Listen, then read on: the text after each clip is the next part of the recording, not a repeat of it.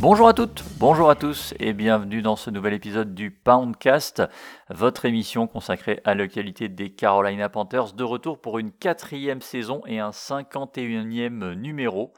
Alors un numéro qui arrive un petit peu plus tard que ce qu'on avait prévu, euh, on s'en excuse, mais euh, on est là euh, au complet puisque pour m'accompagner, il y a les habituels que vous connaissez maintenant, Thomas et Mathieu. Bonsoir messieurs, comment allez-vous?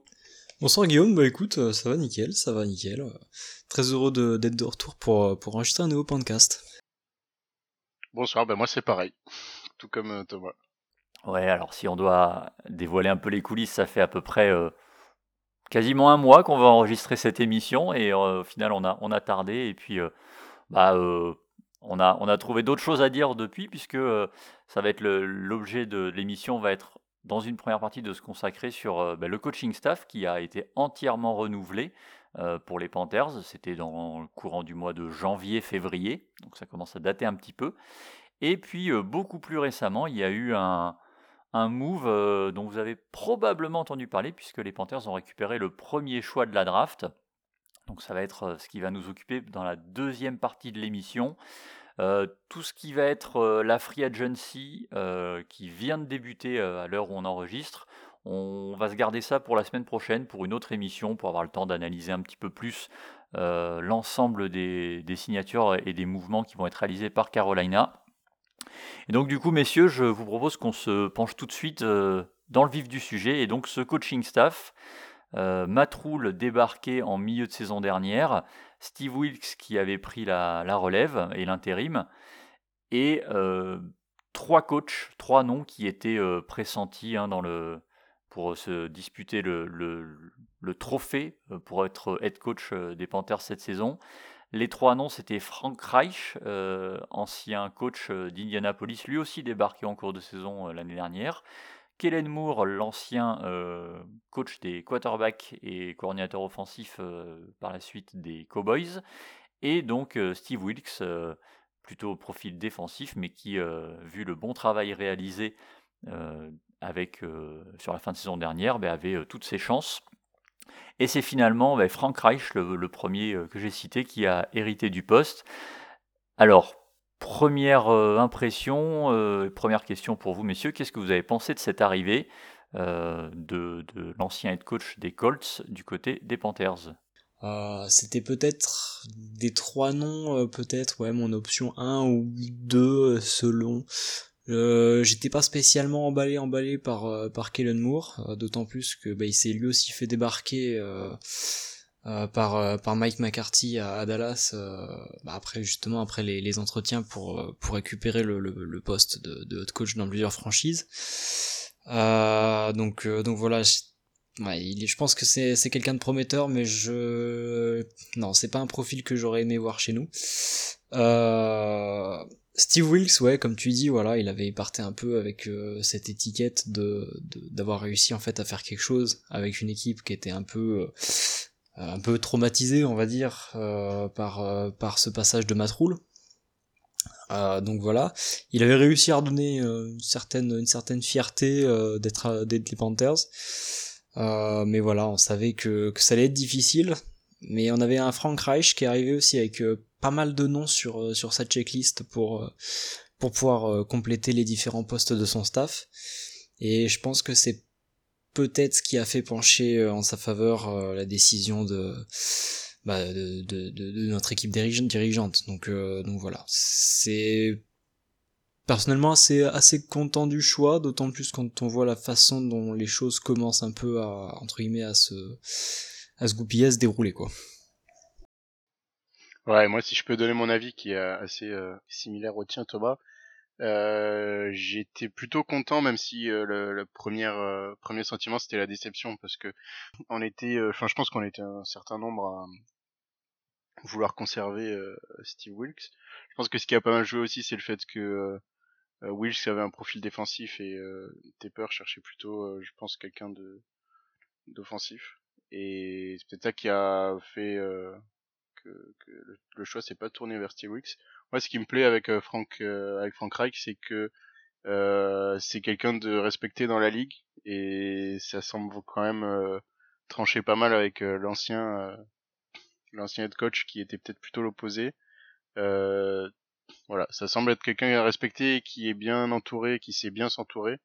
Et euh, on va en parler juste après, mais il, a, il a su dresser une liste euh, plutôt intéressante, je trouve, sur, sur, sur ce premier, premier coaching staff. Donc c'est plutôt ce côté rassurant, je dirais, par rapport à, à Matroul, qui était plus un, un pari et une expérimentation peut-être.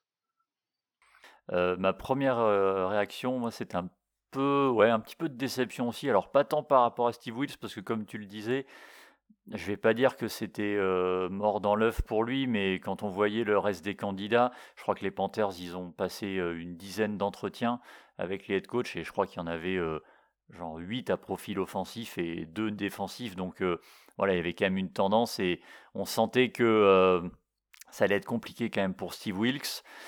Moi, le doute que j'avais par rapport à Frank Reich, c'était plus par rapport à son passif avec les différents quarterbacks qu'il avait eu sous la main.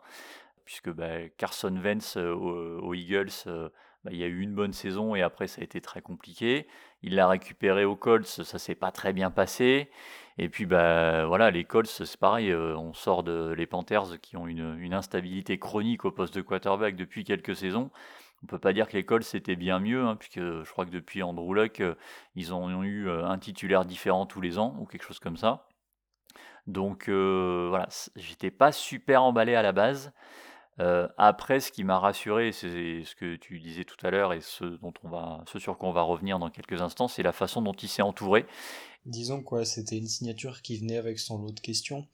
D'autant que, ouais, comme tu le dis, il y a eu cette, cette problématique sur l'instabilité, notamment des Colts, euh, au poste de, quarterback. Donc on s'est dit, putain, c'est vrai que sortir d'une euh, d'une instabilité chez nous pour ensuite récupérer un coach qui effectivement euh, a aussi joué l'instabilité avec des, des quarterbacks un peu soit à la retraite, soit qui, qui n'ont pas pu faire ce qu'ils voulaient. Donc ouais non c'est sûr que c'était un peu un peu étonnant. Après ouais on a très vite su que le comment dire que c'était euh, un des sujets de discussion en fait avec euh, notamment avec David Tepper euh, vis-à-vis de, de, comment de comment en fait il imaginait le poste de quarterback vis-à-vis des erreurs en fait qu'il avait pu faire dans dans sa dernière expérience à, à Indianapolis. C'est voilà c'est on a tout de suite vu qu'effectivement il y avait il y avait vraiment cette problématique pas que au niveau des fans mais au niveau de aussi et surtout de, de, de la, des têtes pensantes de la franchise qui est quand même assez important. Donc euh, ouais mais, mais sinon je te rejoins assez sur, sur ce point là Guillaume euh, un des premiers mouvements réalisés par euh, Frank Reich, ça a été de prolonger euh, Chris Tabor, le coach des équipes spéciales, et le coach de ligne offensive James Campen.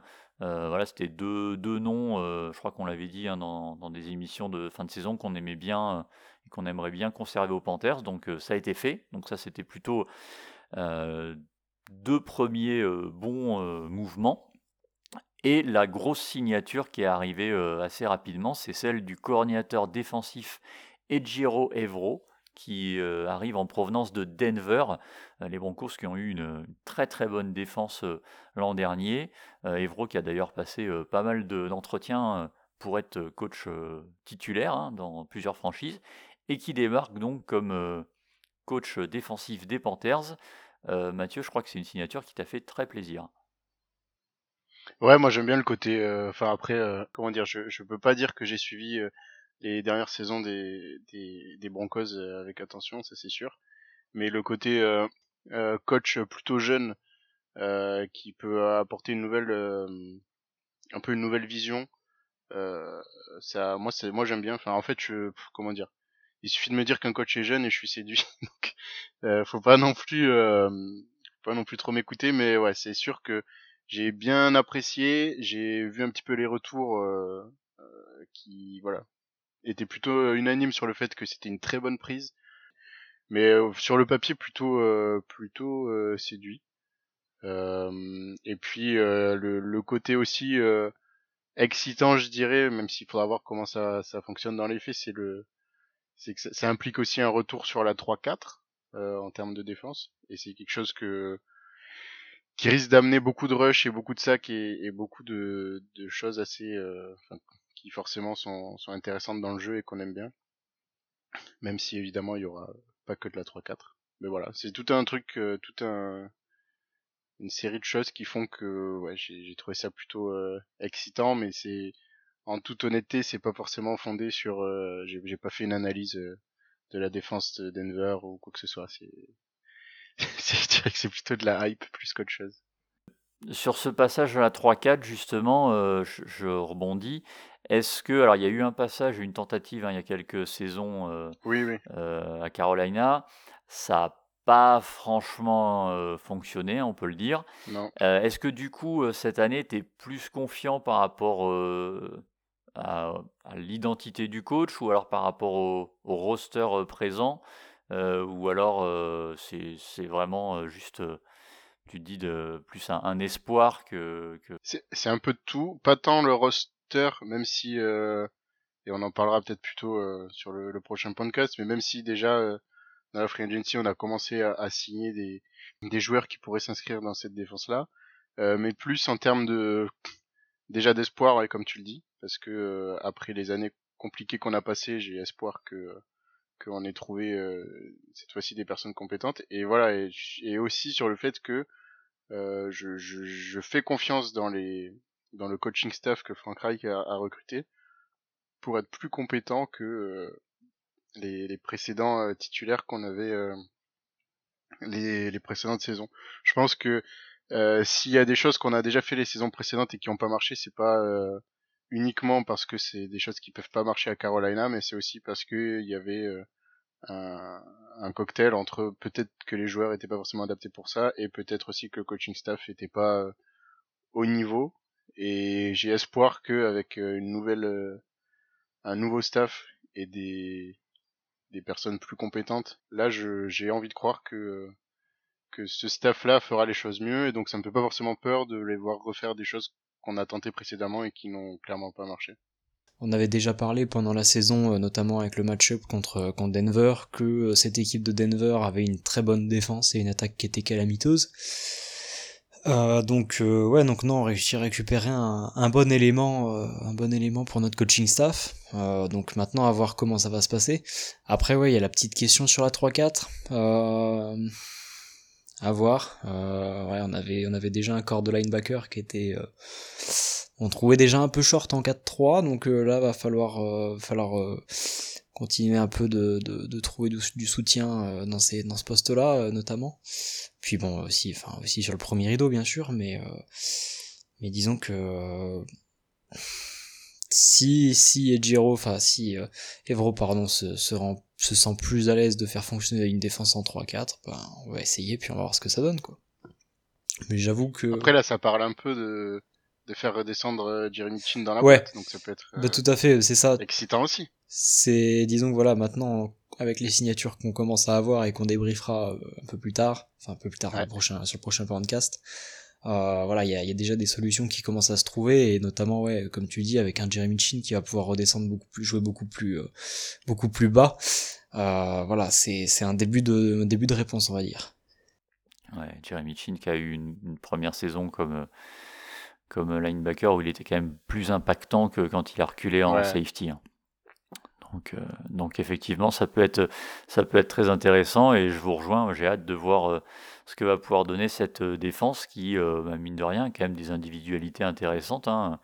On parlait de Chin, mais il y a aussi Jesse Horn dans le backfield défensif, il y a toujours Brian Burns. Donc voilà, il y a, il y a du matos, comme on dit. Alors il y en a peut-être un petit peu moins en attaque, mais il y a quand même un nouveau coordinateur offensif qui est arrivé. Euh, en la personne de Thomas Brown, euh, qui arrive euh, en provenance des Rams de Los Angeles, où il était assistant de, de Sean McVay et aussi ancien coach des, running backs et des tight ends. Alors c'est pas forcément moi le nom sur lequel je vais avoir le plus à dire, donc je sais pas si vous ça vous évoque un peu plus cette signature. pareil, elle a été quand même globalement encensée hein, et saluée par, par pas mal d'observateurs. Bah écoute, euh, j'avoue que ça me... Comment dire Ça m'évoque pas spécialement grand chose dans la mesure où c'était pas spécialement un, coach voilà que je connaissais énormément euh, du côté des Rams. Euh, après voilà, il a été assistant assistant euh, coach de, de, de Sean McVay.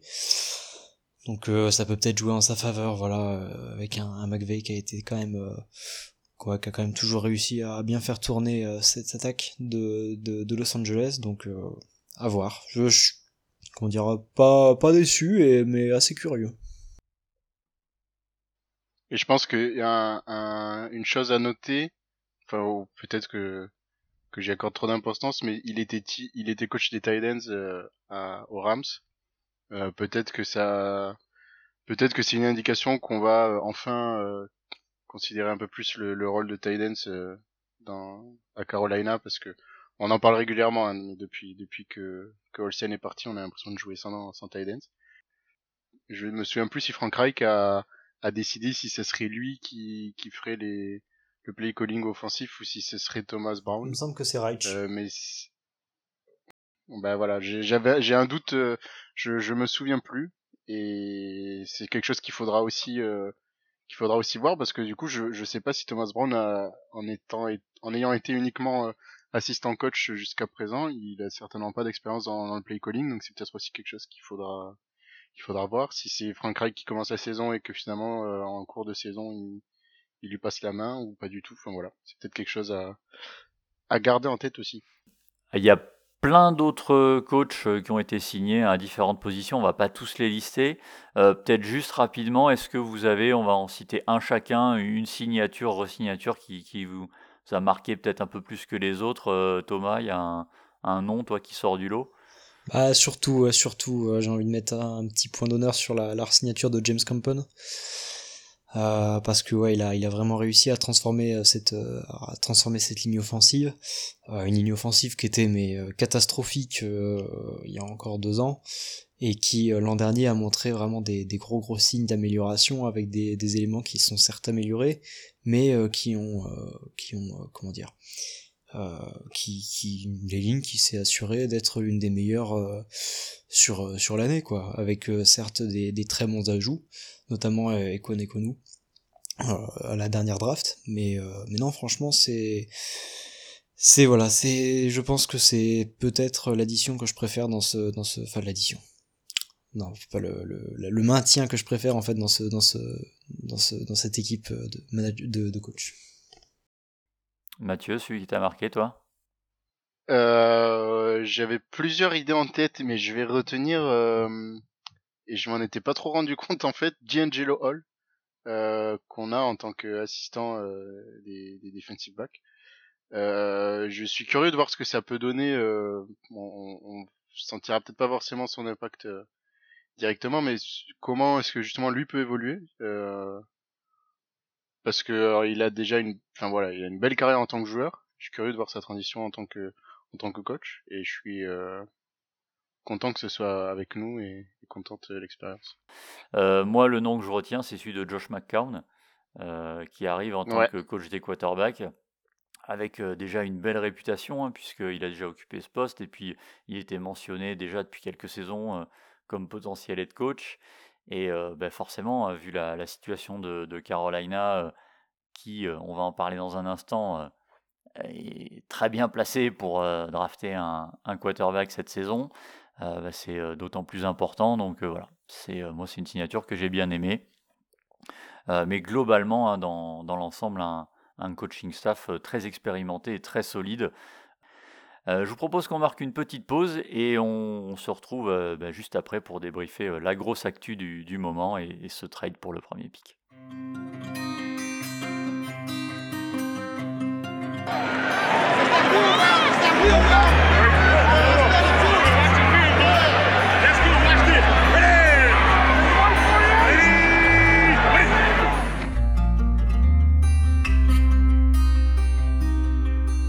Voilà, je le disais donc, euh, les Panthers sont officiellement sur l'horloge, hein, comme on dit, on the clock euh, pour, euh, pour la draft avec ce, premier choix qui a été obtenu de la part de Chicago.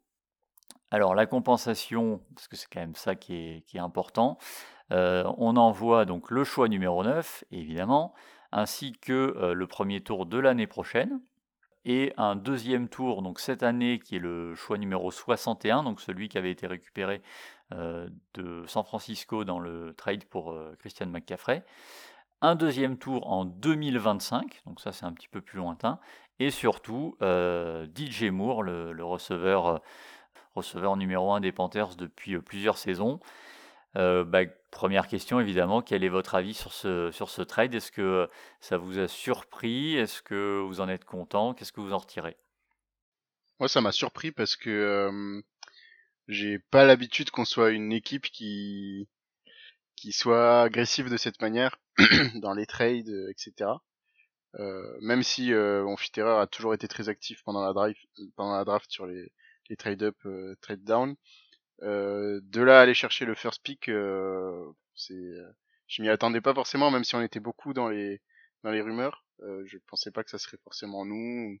Peut-être que ça serait troisième, quatrième. Je pensais pas forcément first. Donc ça a été une surprise sur le moment, mais bon, qui est forcément, enfin c'est cohérent par rapport à ce qu'on à ce qu'on fait. Et moi, j'ai, je, enfin, je suis plutôt très content. Euh, j'ai vu beaucoup de réactions négatives quand c'est sorti sur sur Twitter, euh, mais plus, c'est vrai que euh, je, en, voyant un peu des réactions plutôt côté États-Unis et des réactions plutôt sur les fans français, j'ai l'impression que c'est plus euh, sur les fans français que que les gens ont été un peu déçus. Alors bon, je je veux pas tirer de conclusion, mais voilà, je, je pense qu'il y a des déçus, des, des contents, forcément. Moi, je suis plutôt du côté des contents et je pense que c'est une très bonne décision et j'ai hâte de voir qui on va sélectionner avec ce first mais un peu comme un peu comme Mathieu, euh, très euh, très très surpris de, de voir le trade parce que bah, on entendait certaines équipes qui commençaient potentiellement à parler de monter. Euh, nous, bon, on en avait on avait évoqué la, la possibilité, on, on, avait entendu plusieurs personnes évoquer la possibilité, mais dans ma tête, je m'étais dit bon, on va, à mon avis, on va être parti pour rester peut-être en neuf ou faire un, un peut-être un mouvement le, jour de la draft qui peut se coûter euh, très qui peut coûter très très cher en général. Euh, mais euh, ouais donc du coup on s'est retrouvé avec ce trade euh, bon alors au moins là on est sûr que on peut sélectionner euh, qui on veut au poste pour le pour le poste de quarterback. Et bon le, le plot twist serait de prendre un, un kicker mais on va peut-être éviter étant donné les dernières saisons pas terribles. Mais sinon ouais non la compensation, elle est ce qu'elle est. Euh, ça certains vont peut-être dire que c'est un peu cher. Moi, je trouve que grosso modo, on est à peu près dans les prix du marché pour euh, pour monter, euh, récupérer le premier choix. après, ouais, c'est sûr que le, le comment dire, l'élément qui qui fâche un peu entre guillemets, c'est c'est le fait de, de trader DJ Moore. c'est c'est sûr que ça, ça pique parce que ouais c'est c'est un joueur voilà que que que la fanbase adore qu'on adore tous et que voilà on on a vu, on a vu des catchs de sa part qui étaient absolument incroyables. Donc euh, ouais, ça fait, sûr, ça fait un pincement au cœur de, le voir partir. Après, euh, ouais, euh, le, coaching staff et le, le, le, ont fait, ont fait un choix. Ce choix, ça a été d'avoir un, quarterback pour lancer la balle plutôt que d'avoir uniquement un receveur sans, sans vrai quarterback pour lui lancer. Euh, voilà, c'est voilà, on aurait pu aussi peut-être le conserver si on était resté en neuf avec un quarterback qui serait tombé jusqu'à nous, mais euh, voilà, je pense qu'ils ont voulu assurer entre guillemets leur, leur choix. Ouais, le risque c'était que d'avoir un quarterback en neuf, euh, ça semblait un peu compliqué vu les équipes qui étaient devant. j'ai pas été spécialement surpris moi paradoxalement par le, le trade, c'est plus le timing en fait qui, qui m'étonne parce que la draft c'est dans dans un mois et demi. Donc euh, c'est quand même très tôt. Alors euh, euh, voilà, peut-être on voulait devancer des équipes comme Indianapolis, qui était peut-être l'équipe qui revenait le plus pour récupérer le, premier choix. Le prix, c'est peut-être un peu élevé, mais je trouve pas ça très déconnant. Quoi. Effectivement, comme tu le dis, ce qui fait un petit pincement au cœur, c'est DJ Moore. après Christian McCaffrey qui part il y a, deux mois de ça, bah enfin un peu plus maintenant, mais bah là maintenant c'est la deuxième euh, arme offensive, donc euh, il reste plus beaucoup de, de joueurs de fan favorite comme on dit en, dans, ce, dans ce roster offensif. Donc bon, on va falloir s'y habituer. c'était, un élément non négociable hein, pour Chicago. a priori, DJ Moore, il le voulait absolument. Et, s'il n'avait pas été dans le package, il n'y avait pas de trade. Donc voilà, on se rassura en se disant que normalement, trouver un, un receveur numéro 1, c'est plus facile que de trouver un quarterback numéro 1. bien sûr. Euh, c'est peut-être juste que bon, cette année, c'est pas forcément la draft pour, euh, ni la free agency d'ailleurs. Si, si, je voulais être un peu euh, taquin, je dirais que bah, voilà, nous qui espérions avoir Justin Fields aux Panthers il y a quelques saisons, bah, on, voit que Justin Fields et DJ Moore vont pouvoir évoluer ensemble, juste pas dans, dans l'équipe qu'on espérait, mais on, va, on va voir ce qu'on ce qu'on fait avec ce, ce pic. Il y a dans les différents prospects qu'il y a, il y en a un qui vous attire euh, plus que les autres euh, avec ce premier choix. Et euh, autre question sous-jacente, est-ce que vous croyez à cette rumeur de éventuellement trade down un petit peu et du coup jusqu'où pour, pour essayer de récupérer une partie de ce capital? Bah, Alors je vais commencer par répondre sur le sur l'aspect de trade down. Enfin il y a plusieurs hypothèses qui commencent à sortir, euh, surtout avec la question du timing, puisqu'on est comme comme tu disais, on est quand même assez tôt par rapport à la draft. Euh, donc euh, peut-être l'objectif en fait de faire un peu monter la pression, notamment sur l'équipe qui vient juste en seconde position, Houston, et qui apparemment serait après voilà, on est sur un peu sur la saison des smokescreens, qui serait très très bouillante sur sur un Bryce Young. Du coup, euh, du coup, euh, est-ce que l'idée ce serait pas entre guillemets d'aller récupérer, de refaire un trade avec eux pour faire un swap premier, deuxième choix? Et récupérer notamment un, petit receveur euh, dans le dans le package, ça reste une option. Je l'option du trade down est envisageable, mais ça fait un peu, un peu trop scénario de film pour l'instant, mais sait-on jamais, euh, c'est une possibilité.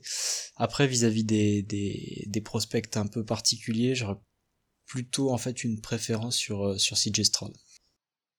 Moi, du coup, j'aurais plutôt une préférence sur Bryce Young, même si euh, je dois avouer qu'à force de voir des, des, des articles qui mentionnent sa taille qui risque d'être problématique, ils arrivent un peu à me convaincre.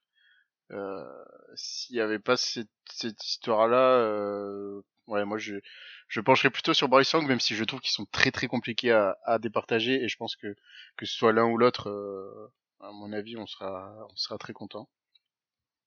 Euh, et puis sinon, oui, sur le sur le trade down, je sais pas, je descendre d'un d'un rang comme ça, je bon, effectivement, si euh, s'ils ont plusieurs prospects qui avec qui les séduisent, autant le, autant le faire, mais je sais pas euh, ce qu'on gagnerait réellement sur euh, une place. J'ai du mal à imaginer euh, quelle serait la compensation.